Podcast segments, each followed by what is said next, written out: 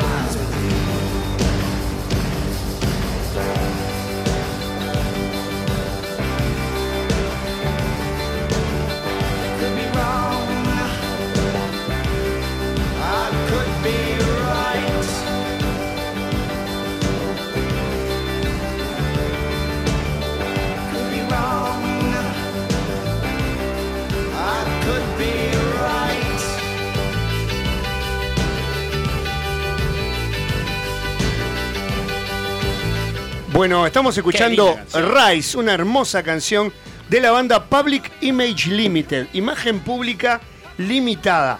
Eh, Rise, de subir o de arroz. Rise de no, Rise de levantate, de, de subir, sí. Rice Day.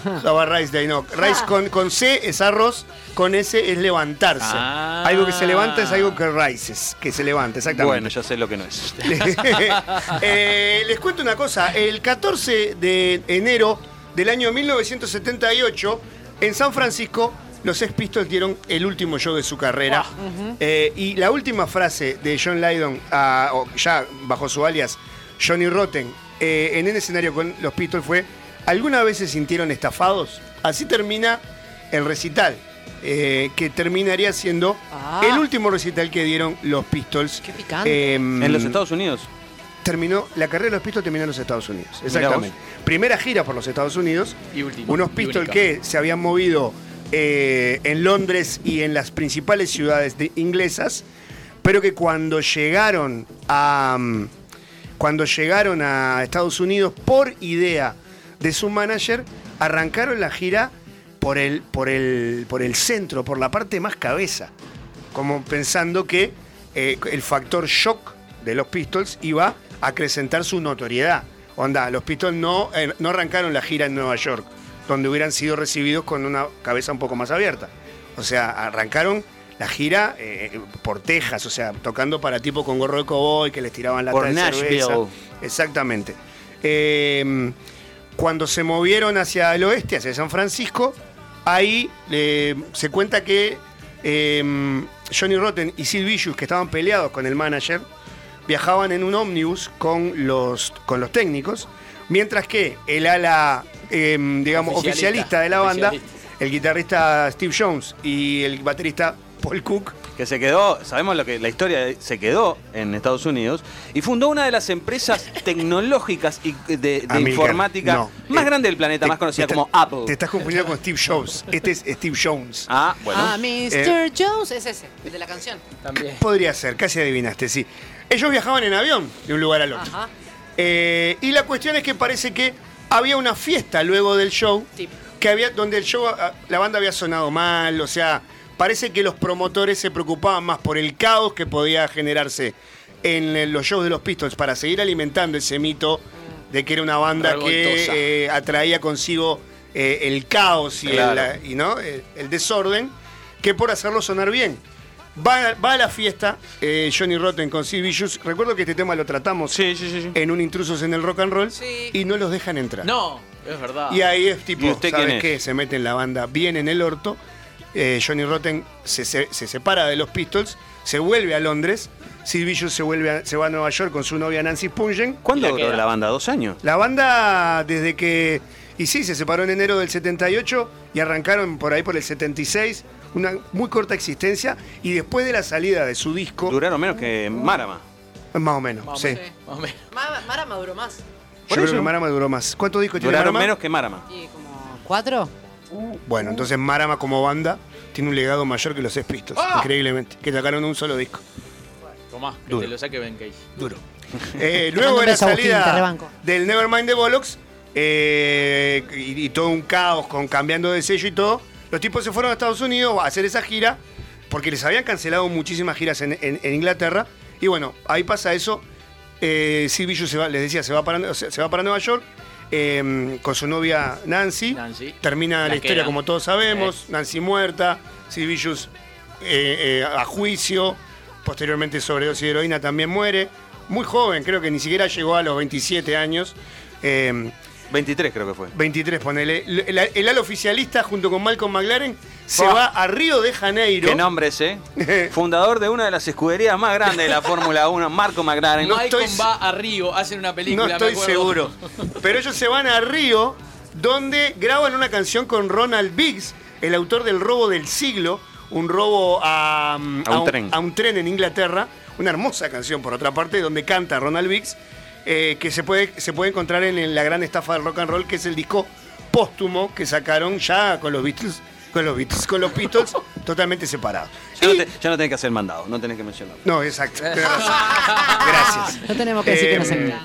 Y bueno, y eh, Johnny Rotten vuelve a Londres y arma una banda nueva con un amigo de él eh, que se llamaba Jack Wobble. ¿Eh? Un ¿Eh? nombre, sí, era un alias, Ya. no me acuerdo. J-A-H Wobble. No, no, no, no. no. Jarvin. que compartía con, con Johnny Rotten el, el gusto por, la, por el reggae y la world music. Increíblemente, Johnny Rotten, por más que tocaba, cantaba en una banda punk, ¿eh? Los punks ingleses tenían mucho gusto por el, por el reggae, los Sí. Clash, había, había bandas de ese momento, los Specials, había mucha banda que coqueteaban con el reggae, los Pistols no lo hacían, por más que no tocaban reggae, pero sí escuchaban reggae, y en el caso de Johnny Rotten también le gustaba la world music. Y armó otra banda, se sacó el alias de Rotten y empezó a trabajar con su nombre verdadero, John Lydon, eh, en Public Image Limited, un, eh, abreviado PIL Bill, más conocido. que es una banda que hasta el día de hoy sigue apareciendo 2x3 para, para tocar y de hecho vino a Uruguay hace, hace pocos años. Eh, empezaron a hacer una música deliberadamente anticomercial. O sea, el tipo hacía, hay un disco por ejemplo que se llama Música de máquina de metal, que es un ruido insoportable, pero era lo que quería Johnny Rotten, John Lydon en ese momento, Mm. quería ir contra la corriente em, de onda voy a hacer una banda para que me vaya bien. O sea, voy a- para o la sea, el gilada tipo, no. el tipo un bajo, perro que está ladrando, ¿verdad? bajo sus propios términos quería hacer una música que no fuera comercial. De hecho, eh, al principio, en los primeros discos, no respeta mucho el formato canción, ni siquiera. Este, y, y bueno, pero claro, conforme avanza la carrera de, de Pil, eh, empieza como a, a- hacer ciertas concesiones y a comercializar un poco más su Primero música. quiso romper con el corsé que traía del proyecto anterior. Exactamente, Quiso, exactamente. quiso sacarse de un tirón a la ex. Exactamente. Y, de- y- Y empezó por otro lado diferente. Claro, y después se fue arrimando. Si bien su, su voz es muy personal y obviamente cualquier cosa que tenga a, a John Lydon en la voz nos va a hacer acordar a los Pistols. Tiene una manera de cantar Sí. muy particular. Les cuento, bueno, que reclutó a su amigo que no sabía tocar el bajo, pero usó la misma estrategia que con, con Sid Vicious. Dijo, aprende. Va, yo quiero tener una banda contigo, así que aprendí a tocar el bajo. Lo único que con este otro amigo le funcionó. Eh, Sid Vicious nunca aprendió a tocar el bajo y de hecho... Eh, Como eh, que no le importaba. no le importaba Eh, no le mucho, importaba pero allá Wobble sí aprendió a tocar el bajo y reclutó Johnny- eh, John Lydon como guitarrista a Keith Levine, un tipo que había estado en los comienzos de los Clash y lo habían echado de los Clash antes de grabar el primer disco Por porque parecía que siempre tenía problemas para ir a ensayar. Decía que el ensayo le Uh. quedaba lejos de su, su casa en Londres. Pasan varios. So- que tengo, tengo que tomarme dos ómnibus Dos para llegar al ómnibus ensayo. que- Pasan los cíngaros, no va a Exactamente. pasar en los efectos. Eh, A nosotros nos pasó eso y tuve que echar a. Bueno, ¿qué pasó? Empezaron, sí, exacto.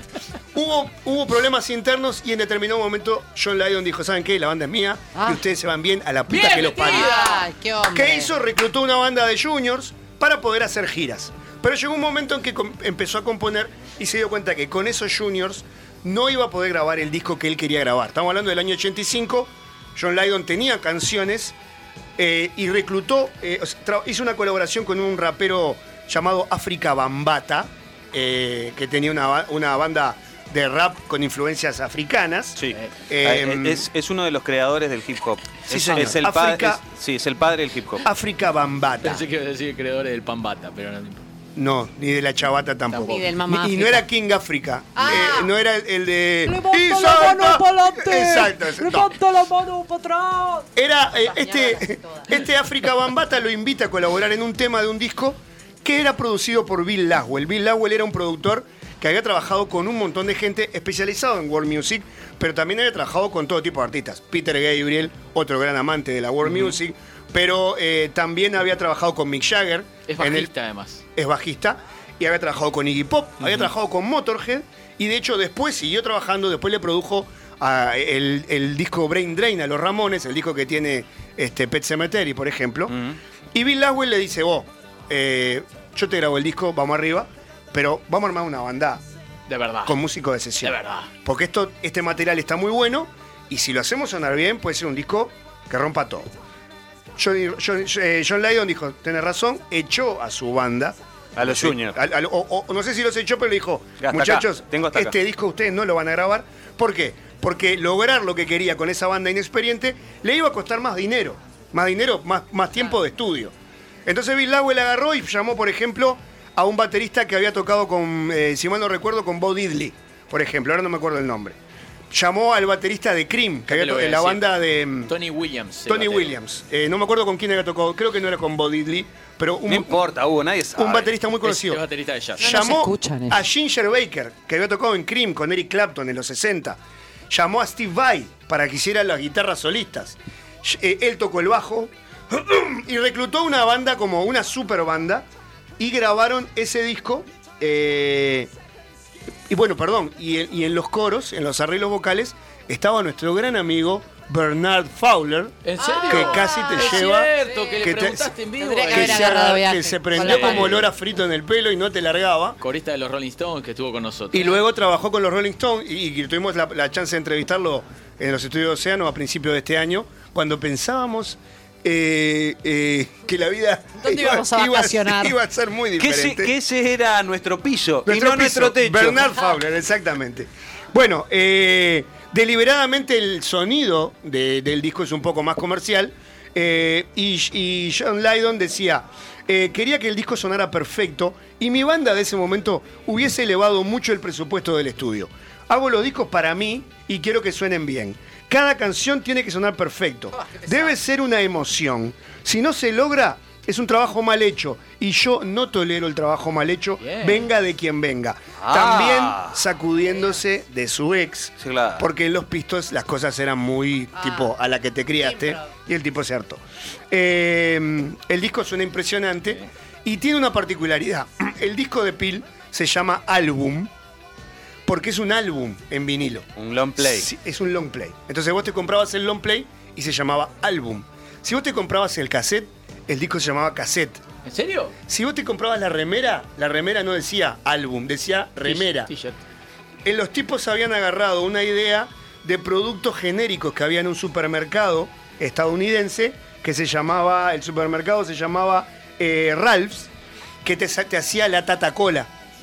O, Claro. o te hacía el, Claro. el- el arroz Leader Price. El Leader Price. Claro. Entonces, los La productos. marca, tenía marca, La marca para Ralph todo. tenía un empaque muy básico y muy genérico. Era, vos ibas a Ralph's y tenías arroz de, un montón de marcas, pero el arroz de Ralph decía arroz. Y tenía un pack eh, con una rayita celeste. Y los tipos dijeron, hagamos este arte genérico. Y rompieron todo con, Con- ese arte. Concepto, concepto, concepto. Concepto, concepto. Original, mm, parece que a esta misma idea se le había ocurrido unos años antes a una banda de San Francisco Oh. y Johnny Rotten dijo, me sirve. Un homenaje, Hugo. Un homenaje. Un homenaje. se, se le había ocurrido a una banda que se llama Flipper y que eh, al- al- después, de, después de que vieran cómo Public Image Limited salía con todo este arte y que grabaron un disco que se llamaba Public Flipper Limited como para devolverles el, la cachetada, digamos. Bueno, ahí tenés el... ¿Estás viendo el Sí. arte? Sí, buenísimo. Tiene un gran logo, Pila, además. A mí me parece súper atractivo el logo. Parece político. Parece político. Parece de un partido político. Y usaban esos colores, como ese celeste medio turquesón, azul marino y blanco. Esos eran los colores de, de toda la. de- miren lo que es eso. Me encanta. De todo lo que es esta edición. Tremendo. Álbum, cassette, póster. Exacto, Ahí exactamente. está cassette, concert. Exactamente.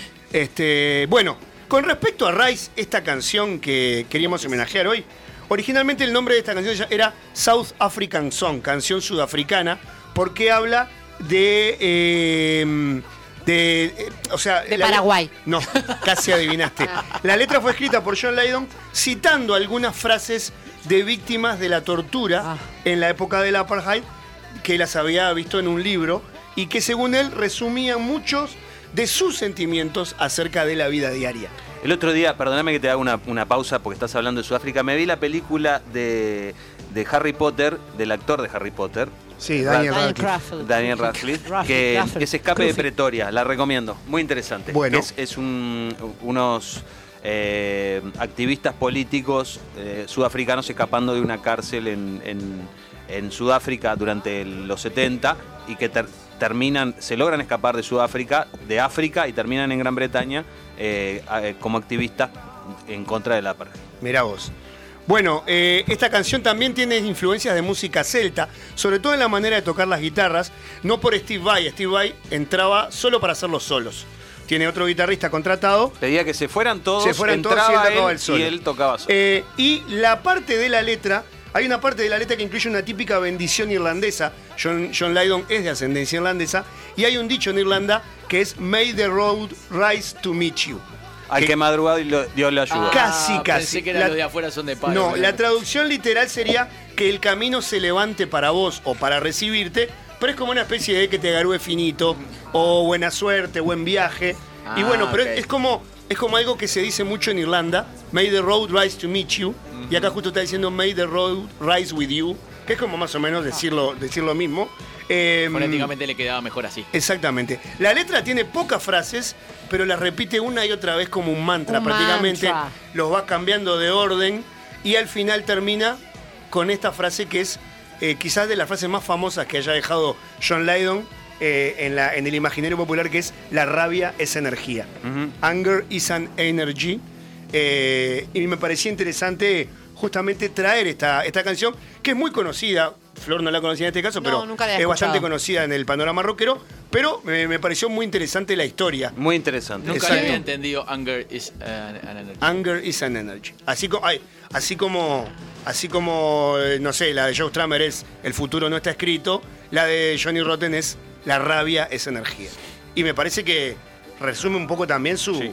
Su legado. O sea, un Johnny Rotten, John Lydon ha vivido enojado, escéptico, cínico.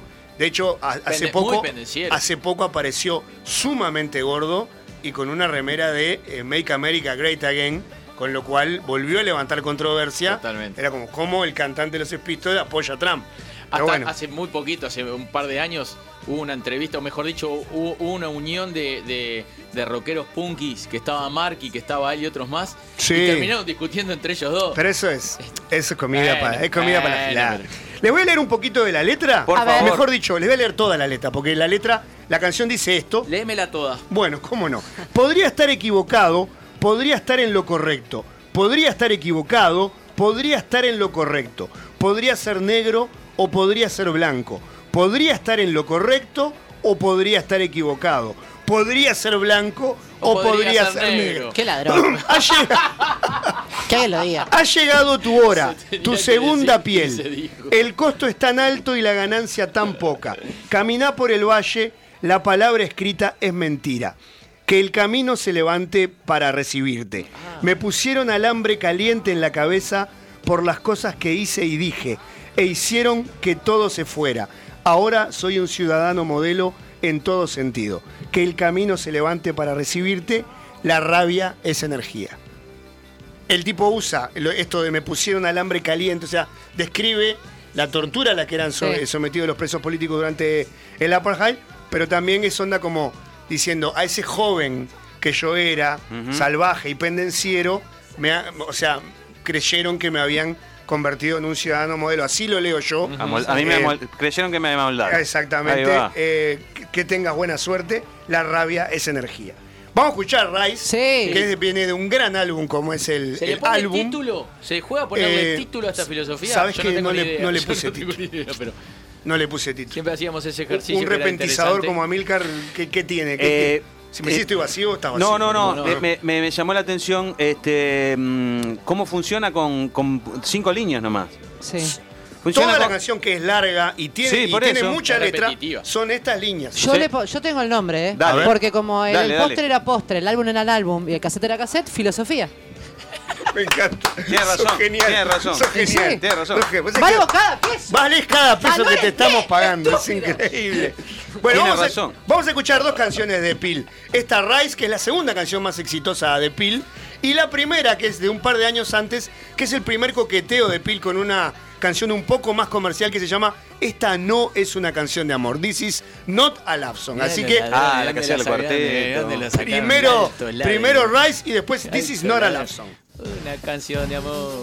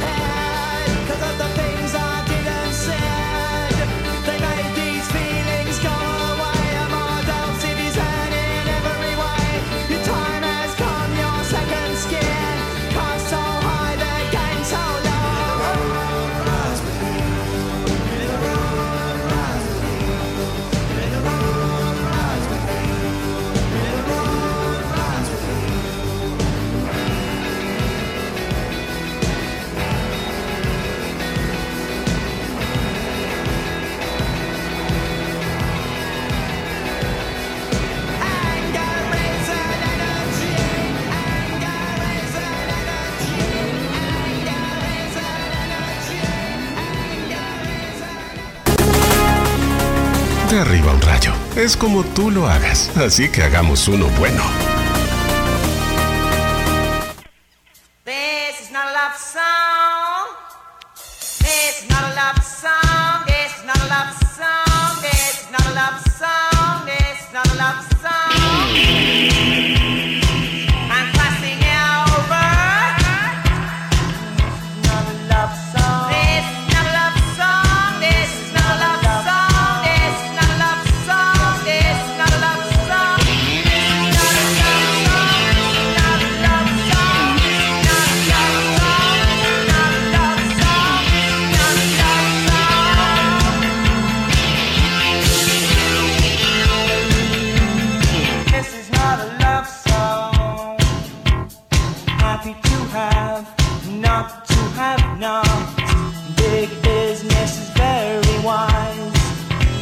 crossing over